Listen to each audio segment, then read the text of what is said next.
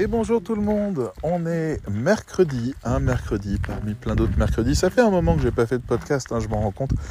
Faut dire qu'on est charrette en ce moment sur tout ce qui est en train de se mettre en place. On est encore en train de travailler sur la communication du cercle. Je suis encore en train de travailler sur le site. Il y a des gens qui interviennent. Il y a des membres qui commencent à s'y intéresser aussi, à travailler sur les personas, à essayer de. Bref, et parallèlement à ça, on a une masterclass. Je veux justement avoir l'occasion de vous en parler un petit peu. Non pas de la masterclass, mais de son sujet c'est l'occasion de, faire un peu le point avec vous, d'abord sur euh, comment se passe la masterclass et qu'est-ce qu'on y apprend, et puis euh, ben, vous donner aussi des éléments à vous. À vous qui m'écoutez, qui n'en faites peut-être pas partie, ou que vous soyez dans le monde, je vous dis un grand bonjour pour commencer. Alors, le sujet de la masterclass, c'est la première du genre. Et euh, mon engagement, c'est d'en faire une par mois pour les membres et de on est en train de faire la bêta, c'est-à-dire qu'on est en train de, voir si le modèle fonctionne, si ce qu'on propose en termes d'interaction, de travail, si le transfert de compétences se fait bien, si la compréhension est claire, si c'est un moment agréable, si les gens qui ne pouvaient pas être là à l'heure euh, pour euh, le live euh, ben, arrivent quand même à se débrouiller avec le replay, etc. Donc si c'est intéressant, parce que c'est quand même une promesse importante de faire ça une fois par mois, si c'est fait, normalement, au mois de novembre, on en refera une sur un autre sujet. Les sujets sont décidés par les membres, puisque c'est les choses sur lesquelles euh, ils butent un peu concernant les cours, et donc on plonge dedans complètement pendant une semaine. Et ça sera, je l'espère, ouvert au public. Je m'attends pas à avoir une population folle qui vienne à chaque fois, euh, mais ça sera aux alentours de 20 euros pour avoir le droit de participer pendant une semaine à la masterclass à l'intérieur du cercle, donc avoir un accès d'une semaine à l'intérieur du cercle aussi. Donc voilà. Euh, alors la masterclass telle qu'on est en train de l'imaginer, parce qu'on est au milieu là, on est mercredi, donc euh, elle a commencé lundi, elle finit vendredi, euh, mais parce que on veut pas faire les lourds, en fait elle représente trois rendez-vous de deux heures le lundi, le mercredi, le vendredi, avec des petits exercices soft un petit peu cool au milieu. Donc euh, on essaye de faire ça. La question du persona est une question qui est assez euh, compliquée à aborder. C'est comme si euh, vous disiez ah moi j'aime bien le théâtre et quelqu'un vous disait d'accord tu veux que je t'apprenne à fabriquer un personnage de théâtre? Bah ouais ça a l'air cool sauf que intuitivement, on se dit, bah, ça, ça doit pas être compliqué. Et en fait, c'est compliqué à mort. c'est compliqué à mort de jouer le personnage meilleur ami, mais qui devient traître pour des raisons complexes. Et pour ça, il faut pouvoir le comprendre en profondeur, comprendre ses enjeux, comprendre son histoire, pour pouvoir savoir pourquoi à tel moment il bifurque. C'est pas évident. Le persona en commerce, qu'on appelle aussi le buyer persona, c'est un peu de la même trempe.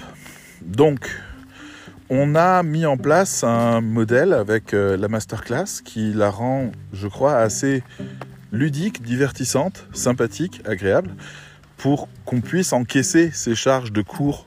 Euh, parce que moi, je fais partie des gens, je veux dire, quand on me dit webinar, je me casse, quoi. Parce que je vais tomber sur un gars lourd avec euh, des, des PowerPoint qui passent. Oui, alors la première slide, là, il s'agit de ça, c'est important, il faut que vous compreniez ça. Là, je vous l'ai mis en rouge, en gros. Euh, je veux mourir. Moi, je veux pas de ça. Moi, je veux qu'on vive une expérience cool.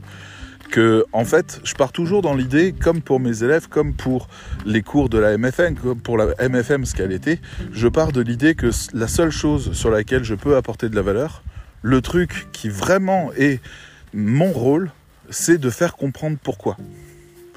Pourquoi un persona? Quelle est la différence entre avec un persona et sans persona? Pourquoi le persona est pertinent dans une communication, euh, qu'est-ce que ça change très concrètement? Voilà, ça c'est mon rôle. Après, euh, ben, comment on trouve un persona? Mais je suis pas là pour dire oui, le Bayer persona a été créé à telle période, dans telle époque, euh, c'est un truc de tout temps, machin. voilà les différentes évolutions. Là, il y a de la littérature dessus.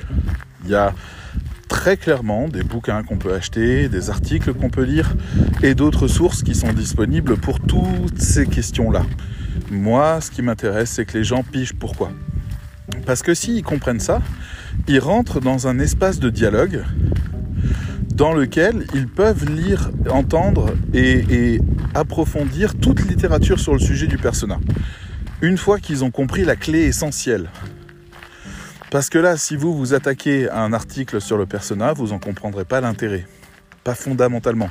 Si, comme ça, de loin, mais peut-être que vous direz que vous pouvez vous en passer. Et la vérité, c'est jamais, jamais on s'en passe. Jamais. Les bons rédacteurs ne se passent jamais du persona. Donc il faut comprendre pourquoi. Alors, le modèle qu'on a choisi pour la masterclass, ça a été de faire un live à deux. Il y avait moi et il y avait un membre qui était là pour apprendre. En l'occurrence, là, c'était Églantine, qui est montée dans le live. J'ai verrouillé la, room après, on était en direct.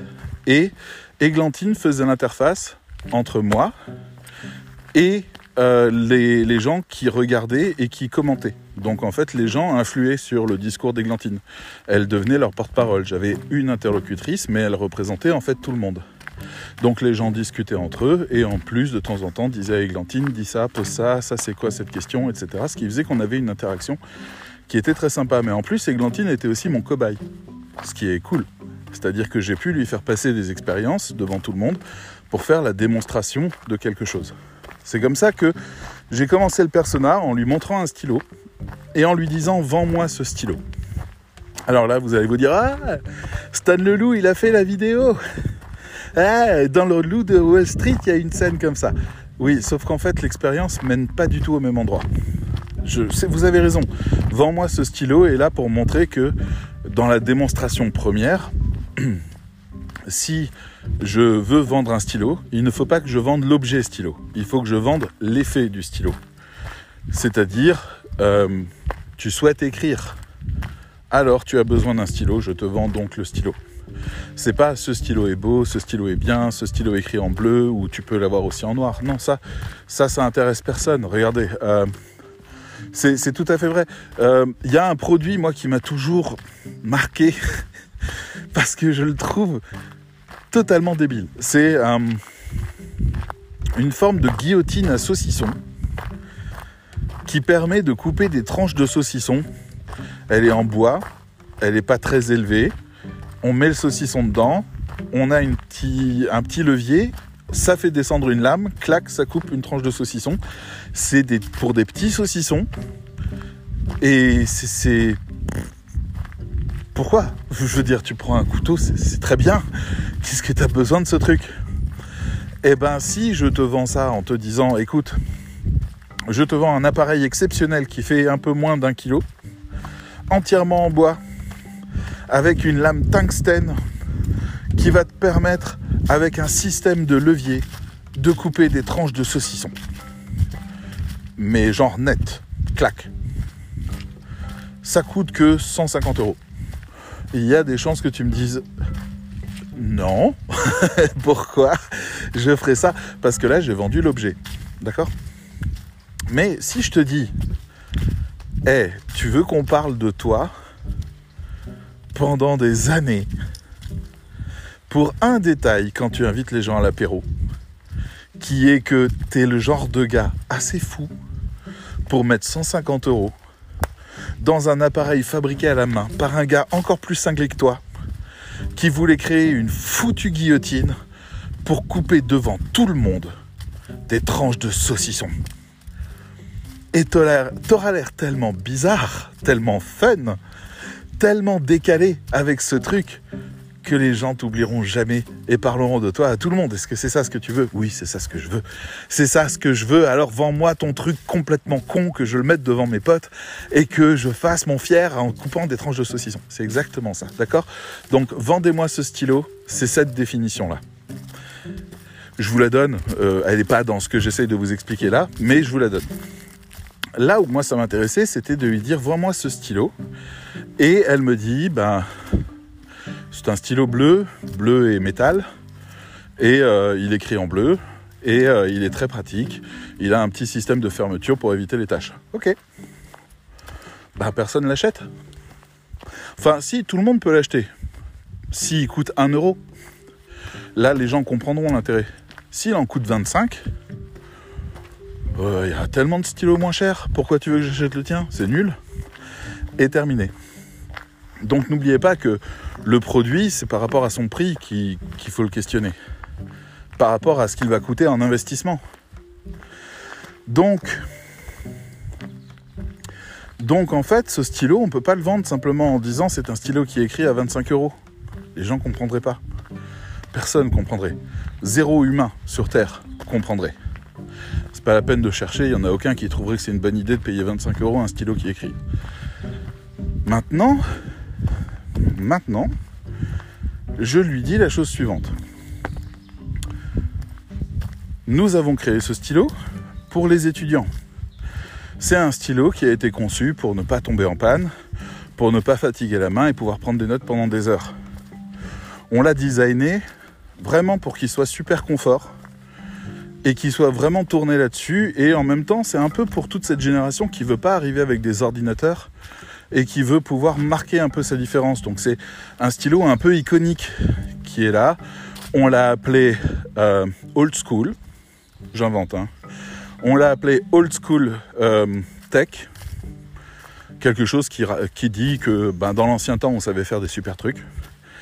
Et euh, on, le vend seul ou avec un carnet euh, couverture cuir ou simili-cuir qui permet de prendre des notes avec un système de classement qui est vraiment très très bien fait pour les études.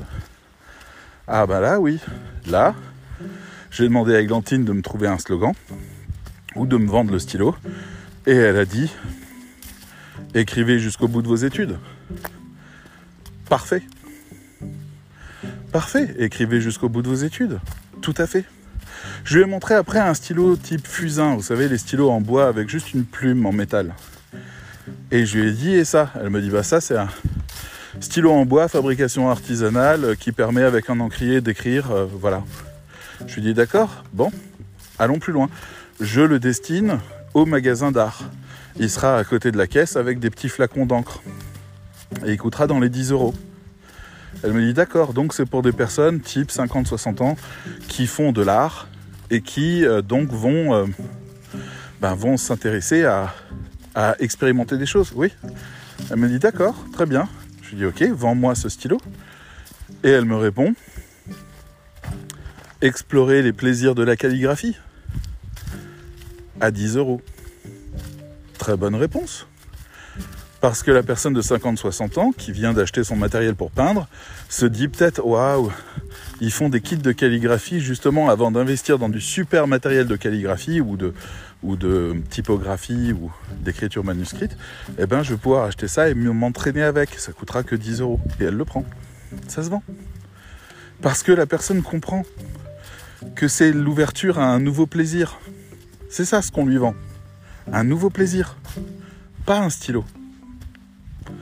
Ok? Je lui montre après un stylo plus luxueux, stylo que j'ai récupéré dans la famille.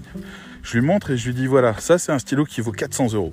Il ne les vaut pas en réalité. Hein. Euh, c'est juste que pour l'exercice, on se dit ça. Il vaut 400 euros. Vends-le-moi. Ah bah, pour toutes les personnes qui aiment le luxe, voici le stylo qu'il vous faut. Ben non, ça c'est nul. Personne euh, aime payer juste cher un truc. Personne veut ça.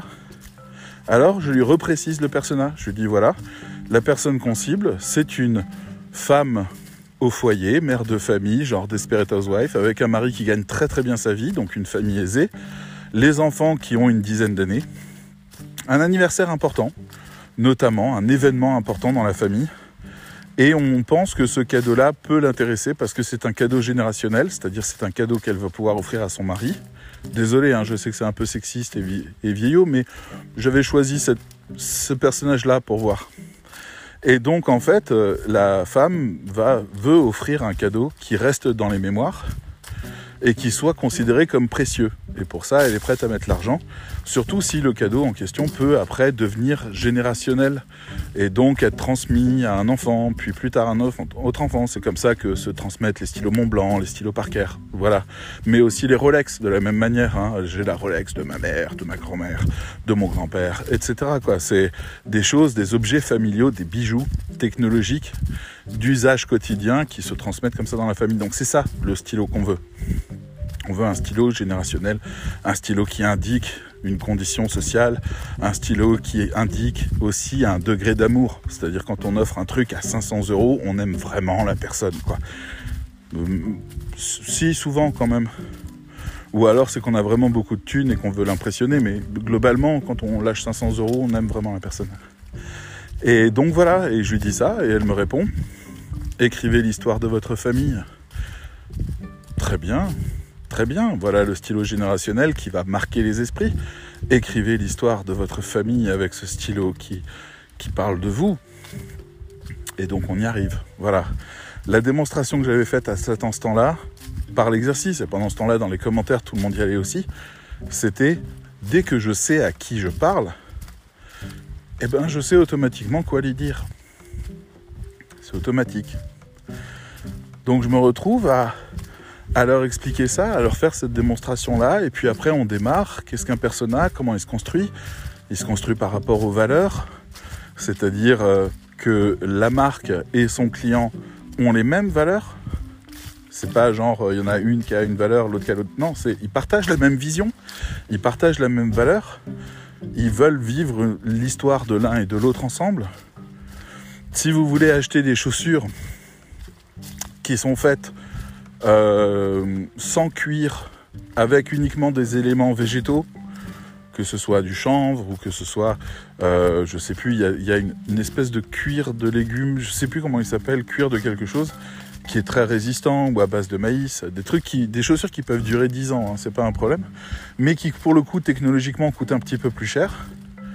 Eh ben c'est que vous, vous voulez vraiment marquer le fait que vous ne voulez rien qui conditionne l'exploitation animale.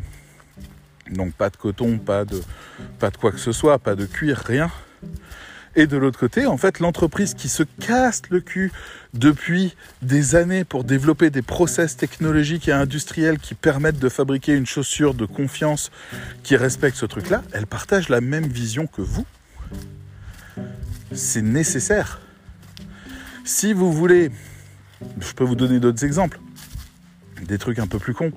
Euh, si vous voulez par exemple euh, binge-watcher des séries télé qui sont pas forcément les meilleures du monde, euh, qui se cassent pas vraiment la tête, qui prennent pas vraiment de risques, qui restent un peu dans des standards qu'on reproduit, et le tout parce que c'est comme ça que vous aimez consommer votre truc, bah, c'est pas très étonnant parce que parce que la télévision faisait déjà ça. Je veux dire, on est biberonné un peu à la répétition. Euh, et, à l'exploration. Et on a des petites variantes entre tel personnage ou tel personnage. On a eu, euh, je sais pas, on a eu euh, Castle, puis House, on a eu Monk, on a eu que des personnages comme ça, atypiques, avec des problématiques psychologiques ou des trucs comme ça. Et, et c'est ce qui nous a passionnés. Donc pour le coup, on en a eu une pelletée de ces trucs-là. Et voilà.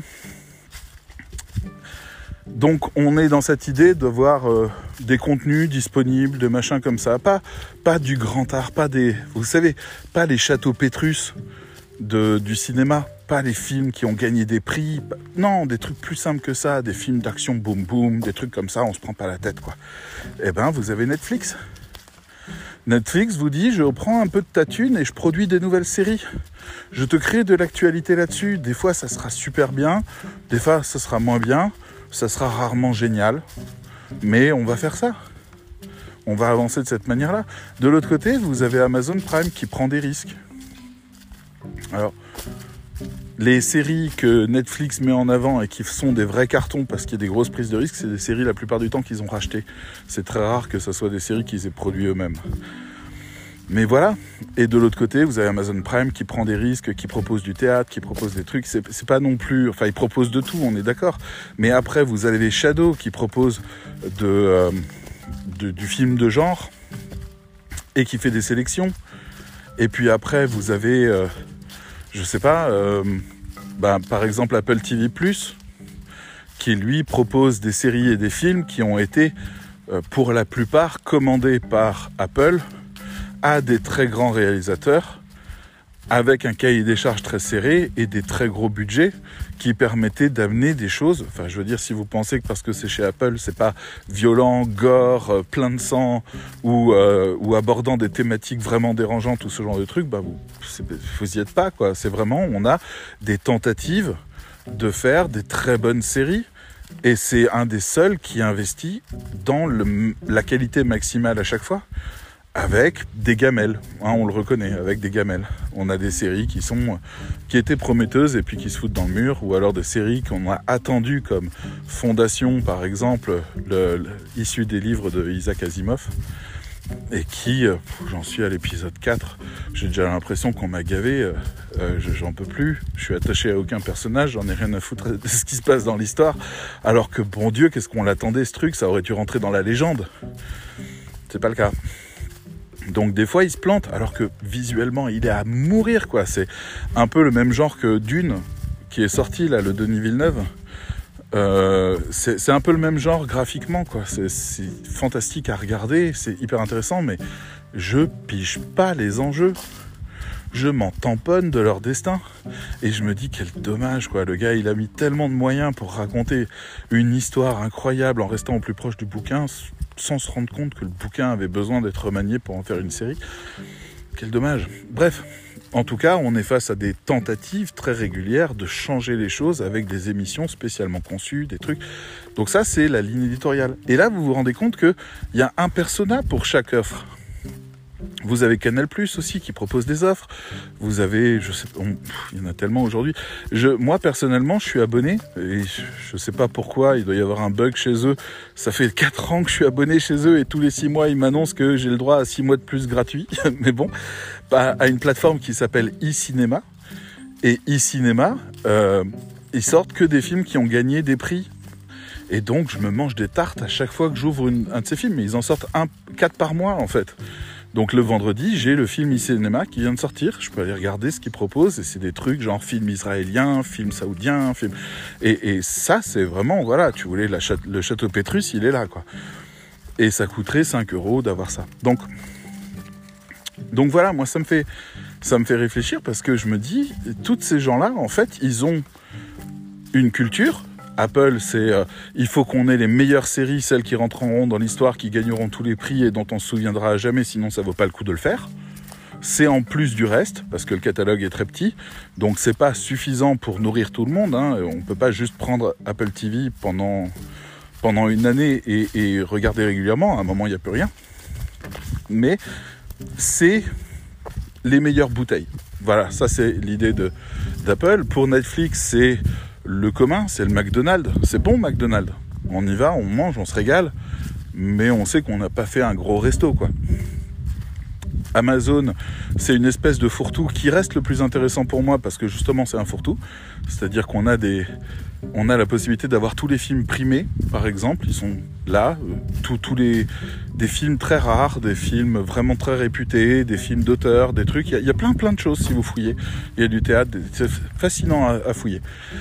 Bref, euh, je vais pas continuer comme ça, mais vous comprenez en fait qu'à chaque fois ça correspond à un profil et que donc la communication va dans ce sens. Par exemple, Amazon vient de récupérer les droits pour le football de la Ligue 1, je crois. Et donc, en fait, on peut regarder la Ligue 1 en payant 12 euros par mois pour Amazon. Ce qui fait qu'on a accès au catalogue Amazon. Ce qui fait que Amazon pense que les gens qui regardent la Ligue 1 sont les mêmes qui regardent le catalogue. Donc, il y a quelque chose comme ça. Netflix, c'est pareil, quand ils font un gros film d'auteur, parce qu'ils en font aussi, ils demandent à des grands réalisateurs comme David Fincher de faire des films ou des séries, eh ben, euh, ils essayent d'offrir le maximum de latitude aux réalisateurs pour faire un film qui pourrait rester dans les mémoires. Et il y a eu des très bons films qui sont sortis. Trop rares encore, mais en tout cas, ils essayent d'amener une espèce de surprise de culture comme ça, de, de choses pas chiantes, pas. Voilà. Donc, ils pourraient se dire, les uns comme les autres, en fait, il nous faut tout le monde. Mais ils le font pas. Ils ont un persona un persona qui sera satisfait de leur réponse. C'est un peu le cœur de la question. Ils vivent tous côte à côte et ils s'entrebouffent pas. Il y a Disney Plus qui propose Star et ça bouffe pas trop les parts, enfin un petit peu quand même, les parts de, Netflix. Parce que notamment ils ont aussi les Star Wars et euh, les euh, Marvel dans, dans l'offre Disney. Donc euh, les gens ils viennent pour ça. Puis après ils repartent, ils retournent chez Netflix. Donc eux ils sont plus ou moins sur le même segment. Mais voilà, Apple TV, concurrent à personne. Donc on peut être dans le même bassin que tout le monde, face à la même clientèle, et ne pas être concurrent. Vous voyez l'intérêt d'avoir un persona. d'avoir un positionnement. Bon, je, reconnais, je repars un petit peu loin, peut-être que je repars trop loin. Retournons un petit peu sur le persona. Donc le persona et l'entreprise ont les mêmes valeurs affichées, exprimées, d'une manière ou d'une autre. C'est ce qui fait d'ailleurs que le persona va dans cette entreprise-là et pas une autre. La question pourquoi toi et pas un autre est une question qui révèle le persona. Je veux faire quelque chose pour toi et tu vas pouvoir aller là où tu voulais aller grâce à cette chose. Et c'est ça ce qu'on veut. D'accord? Moi, je, reconnais, je veux dire, je ne suis pas un pigeon. C'est pas le bon mot du tout. Je suis quelqu'un d'extrêmement méfiant. Mais là, il y a Apple qui a mis en place un principe de Dolby Atmos et d'audio spatial. Les deux, donc le Dolby Atmos, c'est une spatialisation très large du son faisant qu'on distingue bien tous les instruments et, qui sont spatialisés tout autour de nous, euh, comme une bulle. Et l'audio spatial, quant à lui, c'est un tracking de la tête. Si je bouge à droite, ben, le son reste fixe, comme s'il venait de la même source devant moi. Donc je tourne à droite et j'entends que tout le son s'est décalé pour continuer spatialement à me dire que la source est en face de moi. Et, euh, et donc en fait, on a ces deux modes-là qui donnent avec les AirPods Pro que j'ai une sensation unique de musique, vraiment très perturbante, fantastique, euh, quelque chose qui me plaît vraiment, eh ben, ils ont sorti un casque à 600 euros qui fait les deux là, avec une qualité de son largement supérieure aux AirPods Pro. Ben voilà. Depuis, je bave dessus. Jusque-là, je le trouvais con ce casque qui m'intéressait pas. Maintenant, je bave dessus. Maintenant, j'en ai envie de ce truc. Vraiment, hein, un casque qui, sait faire ça, ça serait juste. Enfin, je veux dire, ça veut dire qu'à chaque fois que je l'allume, je ressens un plaisir dingue. Voilà ce que j'achète. À chaque fois que je l'allume, je ressens un plaisir dingue. Si c'était Sony qui avait sorti ce casque, j'aurais acheté le casque Sony. Là, il se trouve que c'est Apple et, bah, pourquoi pas. Après, il est, il est pas aussi bien que je le voudrais pour deux trois petits trucs, des petits détails, mais qu'est-ce qui me fait envie maintenant? Par contre, pas à 600 euros, hors de question. Mais à 350, si je, là j'ai mis des, alertes sur tous les comparateurs et tous les, tous les systèmes qui traquent les offres, etc. Si je le chope à 350, c'est bon pour moi. Parce qu'on sera sur les gammes de prix qui me conviennent pour ce genre de matériel. Mais je sais que ce sera peut-être dans plusieurs mois. Donc ça, c'est moi. En fait, je fonctionne comme ça. Mais Apple a réussi à me convaincre. Ils ont créé un casque à 600 euros ils ont dit c'est qualité Apple. Les gens ont écouté, ils ont dit ouais, c'est bien. c'est tout. Après, ils ont dit ouais, on a rajouté le Dolby. Les gens, ils ont dit ouais, c'est mieux. Mais bon, il y a plein de casques qui font Dolby. Tous les casques en stéréo font Dolby. Alors ils ont dit ouais, mais on vient de rajouter l'audio spatial. Et là, tout le monde a regardé le casque en disant What? Sérieux? Mais c'est énorme Et voilà. Donc, c'était déjà dans les plans puisque c'est une puce qui a été montée à l'intérieur du casque dès sa première génération. Donc c'était déjà dans le plan le fait d'avoir un tracking de mouvement. Mais Apple a pris le temps de mettre en place ses arguments et de développer ses technologies pour amener à un moment donné ce produit qui était complètement anecdotique, comme les AirPods Pro qui était juste un casque lambda avec un son qui avait rien d'exceptionnel mais qui n'était pas mauvais et qui faisait de la réduction de bruit, à un casque aujourd'hui qui fait Dolby et audio spatial et qui est donc une énorme référence aujourd'hui. Je suis impressionné par ce genre de choses. Ils sortent une V1 qui est déjà à peu près correcte, pas folle. Et puis, au fur et à mesure des mises à jour, ils montent les compétences de l'appareil à un point complètement dingue. Par exemple, là, dans les dernières mises à jour du Mac, eh ben, on a maintenant le Dolby qui sort sur les haut-parleurs c'est pas banal ça d'un coup d'entendre le fait que le son se spécialise tout autour de tout autour du Mac. Mais encore une fois, c'est pas exceptionnel. Je veux dire, n'importe qui peut faire du Dolby. C'est pas voilà, il y a plein de chaînes qui sortent, plein de haut-parleurs qui sortent et qui savent faire ça. Mais bah moi, je suis client de ça. Moi, je suis dans le persona d'Apple, très nettement. Apple, ils disent, vous voulez acheter des produits que vous ne regretterez pas, des produits qui vont évoluer dans le temps des produits qui vont gagner en compétences au fur et à mesure, qui ne vont jamais vous décevoir, dont vous êtes sûr de l'investissement. Ben voilà. Ben moi, rien que ça, c'est un bon argument. Quand j'ai acheté ma bagnole et que au bout d'un an, je suis allé voir le concessionnaire en disant comment je fais pour la mise à jour de, l'ordinateur embarqué dans la bagnole, ils m'ont dit ben on fait jamais la mise à jour. Ça, il est tel quel et il finira comme ça. Je leur ai dit, vous plaisantez? Vous faites pas de mise à jour? Jamais? Ma bagnole va faire aucune mise à jour? Ils m'ont dit non. J'ai dit ok, puis jamais je t'achèterai toi Citroën. Terminé. Alors des gens qui ont des Citroën me diront non mais moi je fais des mises à jour. Ouais mais la C4 Cactus, non. Voilà. Ils se sont dit one shot. Euh, ils ont d'ailleurs arrêté de la faire cette bagnole. Donc euh, extrêmement déçus finalement. Par ça, alors que la bagnole est géniale. Mais euh, voilà. Donc moi j'ai besoin que ça fasse des mises à jour. J'ai besoin que ça reste vivant pendant 4 ans, 6 ans, 8 ans. J'ai besoin de ça. C'est comme ça que je peux progresser. Et, ça, Apple l'a compris. Ils font des appareils qui évoluent. Qui évoluent tout le temps. Là, je sais plus, il y a, il y a une mise à jour. Oui, c'est ça. Euh, iOS 15, je crois, il faut que je vérifie, mais je crois qu'il offre le mode macro. C'est-à-dire l'appareil photo, par une simple mise à jour logicielle, a un nouveau mode photo. c'est. Ah bon? C'est pas possible. Si, si. On l'a fait, tranquille. D'accord. C'était compliqué? Oui, très. D'accord. Et, ça, moi, j'adore. Pour moi, en fait, je crois que je suis un. Je crois que les personas d'Apple, ils aiment Noël. Je crois qu'ils aiment qu'il y a un moment dans l'année où on reçoit des cadeaux. Parce que en, juin, il y a une keynote qui annonce quelles vont être les prochaines mises à jour, et là, on voit quels sont tous les nouveaux services qu'on va nous offrir. Et puis en septembre, on a le matériel qu'on pourrait acheter avec des nouvelles mises à jour et qui sont au même tarif, enfin qui sont plus ou moins dans les mêmes tarifs d'une année sur l'autre. Et donc si on a attendu jusque-là, eh ben c'est le moment où on va se faire un cadeau, etc. Et, et c'est très, c'est très jouissif en fait. Il y a comme ça, je sais pas, euh, mars, juin, septembre, novembre ou octobre, quelque chose comme ça.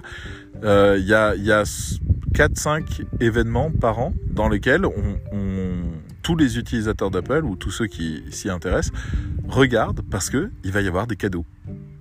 ça fait partie de la mécanique du truc. Donc nous on est super contents. Des cadeaux. Bref, ça fait partie du persona. Parce que parallèlement à ça, mon frangin, il toucherait pas un produit Apple. Il me dit non, mais je peux pas le personnaliser, je peux pas le modifier, je peux pas faire des correctifs dessus, euh, je suis obligé de prendre ce qu'ils me disent, j'ai pas le choix, euh, et, je le comprends. Par exemple, le fait que les icônes soient toujours de la même manière euh, posées en gris sur l'iPhone et qu'il n'y ait aucun moyen de mettre ça en, scène comme on veut, ben je comprends, c'est hyper frustrant, alors que sur Android on peut choisir partout où on le met. Et, donc on a cette double culture, c'est-à-dire on a des gens qui considèrent qu'ils achètent du matériel, c'est leur téléphone, donc ils ont le droit d'en faire absolument ce qu'ils veulent, et eux, il faut pas qu'ils prennent Apple. Parce que Apple ne vend pas de téléphone. En réalité, Apple vend un service et le téléphone est, quelque part à, usage unique, c'est-à-dire il est là que pour véhiculer le service. Il n'y a pas de téléphone. C'est Apple qui garde toujours complètement la main sur tout. S'ils veulent, s'ils décident du jour au lendemain de virer un bouton qui est, euh, alors pas physique, hein, un bouton logiciel de l'iPhone, ben prochaine mise à jour, il est plus là.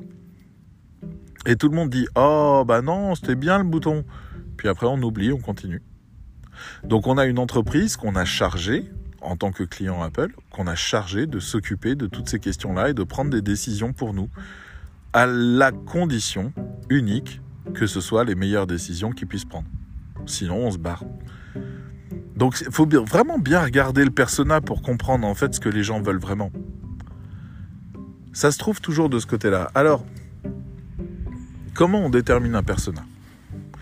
Parce que là, je vous ai de nouveau tartiné de plein de choses et de plein de digressions qui sont enrichissantes, c'est sûr, dans, dans le fait d'affiner son regard sur telle ou telle chose ou de mieux comprendre les communautés.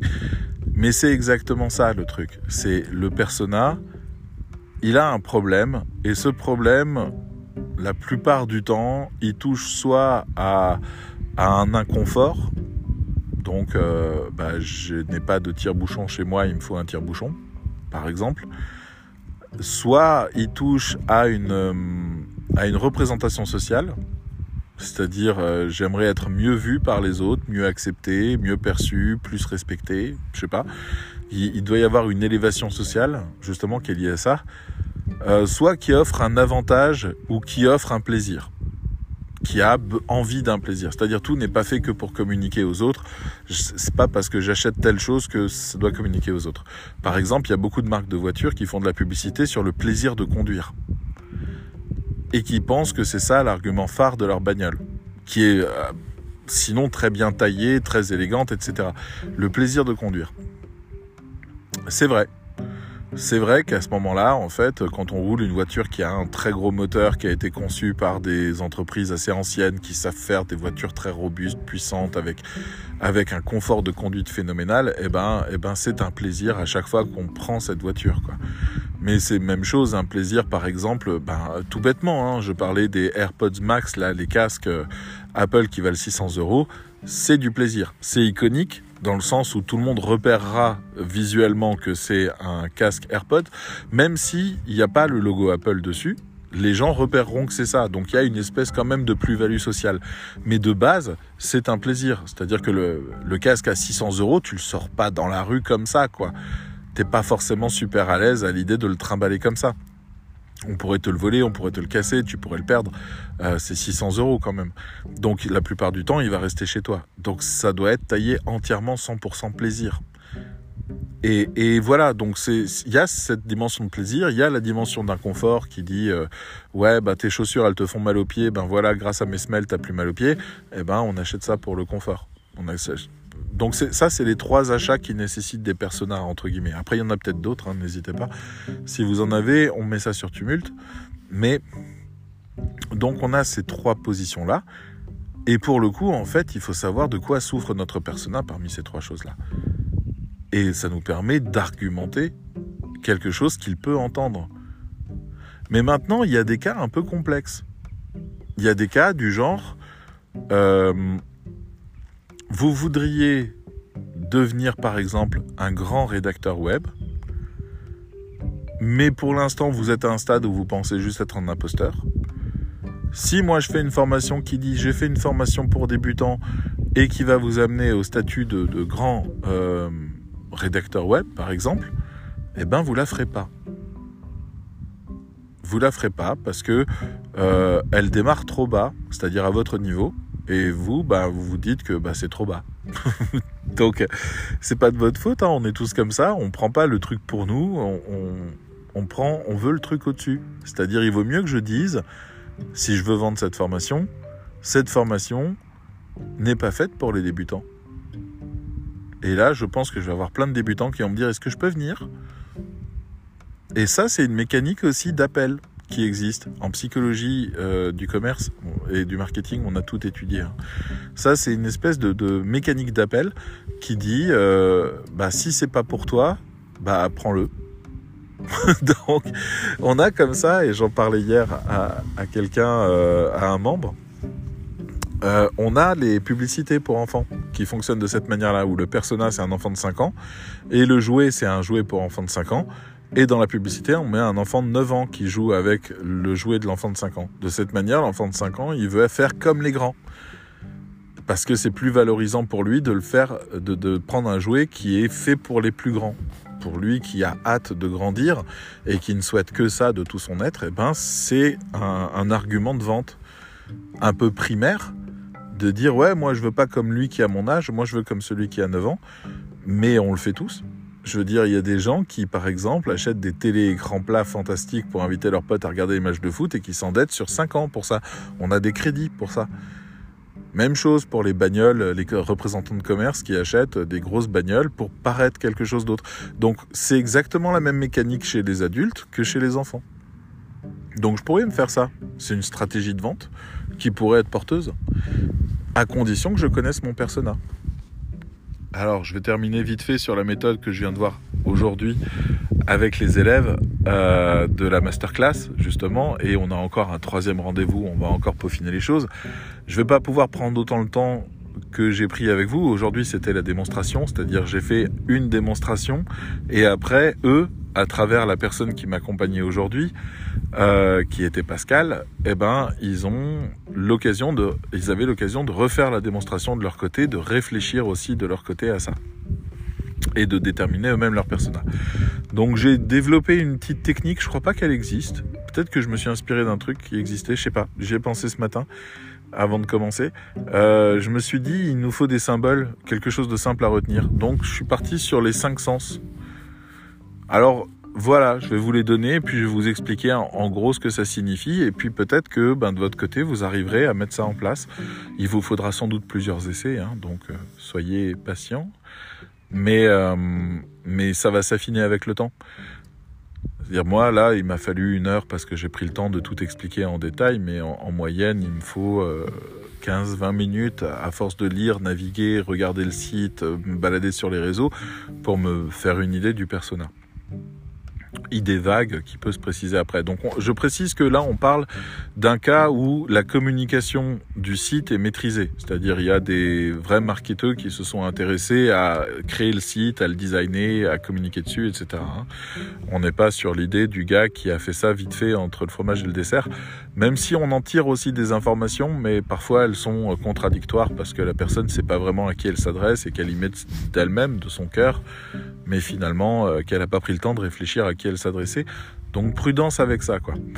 Euh, donc voilà, on commence par l'odorat. L'odorat, c'est qu'est-ce que ça sent. Donc vous arrivez sur un site internet, vous regardez et vous détaillez rien de spécial, vous lisez comme ça. Vous regardez ce qui émerge, à quoi ressemblent les, grandes images qu'on vous affiche, euh, est-ce qu'il y a un slider, euh, quelles sont les images, la, typographie, quel est le choix de police d'écriture, euh, est-ce que ce sont des petits paragraphes, des grands paragraphes? Est-ce qu'il y a beaucoup de texte à lire? Est-ce qu'il y a Qu'est-ce que ça raconte? Qu'est-ce qui émerge de tout ça? Voilà, je, je me balade là-dedans et j'essaye de voir si quelque chose me parle, si globalement, sans rentrer encore dans l'analyse, je peux au moins dire ouais, ça c'est pour telle chose, ça c'est telle personne, ça c'est tel truc. Par exemple, on a regardé aujourd'hui un site internet de formation en langue anglaise britannique, professionnelle. Et en fait, toutes les polices d'écriture étaient des polices très raffinées, très élégantes, très arrondies, un peu comme le Baskerville, vous voyez, donc des écritures de typologie anglaise, de culture anglaise, mais très raffinées, très simples, à peine visibles, mais c'était là, quoi. Et donc d'entrée de jeu, quand on se baladait là-dessus, il y avait un mot qui ressortait de tout ce qu'on voyait, c'était élégant. Voilà, c'était pas fantastique, c'était élégant. Et donc on l'a pris. Odorat, j'enregistre de l'élégance. C'est ça ce que je perçois. Très bien. On passe donc maintenant au goût. C'est-à-dire, ça a le goût de quoi euh, C'est quoi l'émotion que je suis en train de ressentir quand je regarde ça? Donc, est-ce que je ressens de la confiance, du plaisir, de l'humour, euh, du sérieux euh, Même chose, on n'est pas encore en train de lire quoi que ce soit, on est juste en train de se balader sur le site et je ressens une émotion, qui est peut-être, qui me parle peut-être ou pas, mais je ressens quelque chose. Est-ce que c'est frais? Est-ce que c'est jeune? Est-ce que ça donne envie de danser? Est-ce que ça donne envie de s'amuser? Est-ce que au contraire c'est sérieux? Est-ce que c'est une promesse? Euh, Et tout ça, en fait, c'est comment la communication qui est en place agit sur mon inconscient. Donc je regarde juste les indicateurs en moi avant de commencer l'analyse. C'est déjà des grands indicateurs forts. Donc si je vais sur le site d'Apple, ça va être, euh, ben, vous vous en rendez peut-être pas compte, mais euh, technologiquement parlant, le site d'Apple propose des animations, des mises en page, des manières de naviguer qui est précurseur, qui est phénoménal, qui est designé. Donc en fait, le site même d'Apple est un bijou de technologie. Donc quand on est dessus et qu'on voit les machins qui tournent, qui, c'est une expérience en soi, le site d'Apple. Hein. vous vous baladez là-dessus. Il n'y a aucune autre marque qui va aussi loin dans les gaps technologiques compatibles avec tous les appareils. Ça plante nulle part, y compris chez les Android et compagnie. Donc, vraiment, enfin, je veux dire, il y a des ingénieurs de malade mental derrière le site d'Apple qui ont pour but de dire ressens la technologie. Ressens à quel point tu aimes quand c'est magique, parce que technologique égale magique euh, à un moment donné vous faites des trucs avec votre téléphone, euh, c'est magique. Donc, ça, c'est Apple qui propose cette expérience-là sur, son euh, sur son site internet. Donc, là, vous essayez de prendre le goût. Ah, waouh, je suis émerveillé de ci, de ça, ou waouh, je suis. Bref. Voilà. Une fois qu'on a ça, on va partir sur la vue. On va regarder les images. Qu'est-ce que les images me racontent? On était par exemple à un moment donné sur un site de chaussures de danse et on regardait les images et on se disait c'est bizarre, c'est des chaussures de danse, mais il n'y a aucune photo de gens qui dansent. C'est des gens en streetwear, quoi, qui, se baladent dans la rue, qui portent des jolies chaussures, euh, qui sont donc les fameuses chaussures de danse, de danse swing en l'occurrence. Et donc typé années 20, années 30. Et voilà, mais c'est des chaussures de danse, clairement. Hein. Mais il y a, rien, y a, y a, c'était galère de trouver des images de gens qui dansent. Donc on s'est dit waouh, mais ça, ça nous raconte un truc sur le fait que c'est pas la population des danseurs qui les intéresse. Mais pourtant, ils sont bien argumentés sur la danse. Donc on a avancé encore un petit peu et on découvre des choses comme ça. Tout ce qui est iconographie, tout ce qui est image, on regarde, on essaye de se faire une idée de ce que ça raconte en termes d'image.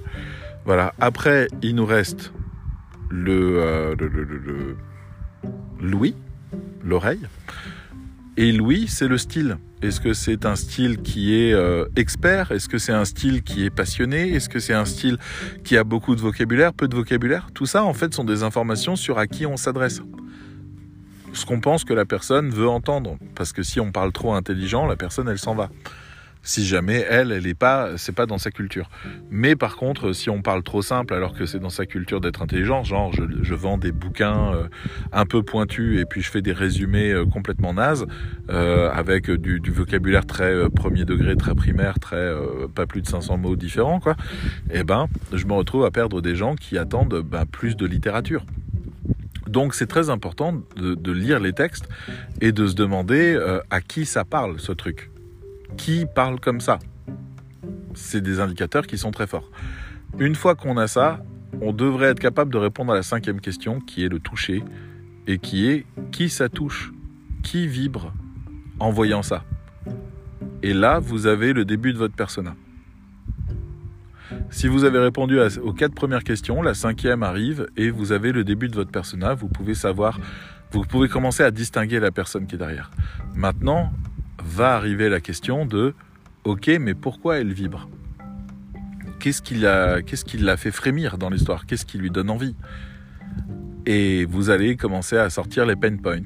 Vous allez commencer à vous demander à quoi sert ça dans la vie de ce persona-là. Et ainsi, vous pouvez commencer à dérouler le buyer persona. Voilà, c'est une petite technique pour débutants. Il y a des techniques plus élaborées qui permettent d'aller plus vite ou d'être plus efficace. Mais ça, c'est une petite technique pour débutants, assez facile à retenir. On commence par l'odorat, on arrive sur le goût, on va après sur la vue, on arrive sur euh, l'ouïe et on finit par le toucher. Voilà. C'est ce que j'ai donné ce matin, je crois que ça a plu. Ils sont en train de tester là, ils vont nous faire euh, quelques exemples jusqu'à demain.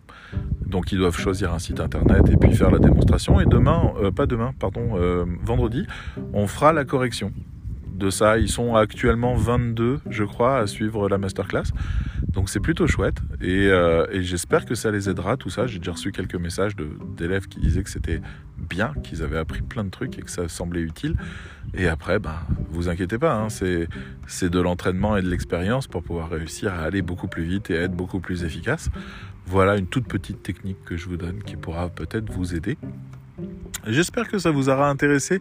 Je suis désolé pour toutes mes digressions dans tous mes exemples euh, que, j'aime bien approfondir pour pouvoir vraiment espérer que vous compreniez ce que je regarde à l'intérieur de ces exemples-là. Euh, j'espère que ça vous a pas lassé et que ça vous a intéressé. Ça m'a fait plaisir d'enregistrer un podcast. J'essaierai de revenir bientôt un peu plus souvent, je vous promets. Euh, si je ne viens pas, sincèrement, tous les matins, je me pose la question de si j'enregistre ou pas. Ben, si je viens pas en ce moment, c'est parce que je trouve pas de sujet qui vaille le coup de vous prendre du temps. Voilà. Donc, dès que je commence à en avoir un peu plus, dès que ma tête se libère un peu d'un certain nombre de problématiques que je dois résoudre professionnellement, eh ben, je reviendrai en force.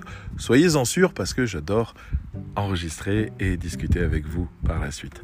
Rendez-vous sur Tumult si vous avez envie de me laisser des petits mots. Et euh, bah, sinon, je vous dis à très bientôt. Bye bye.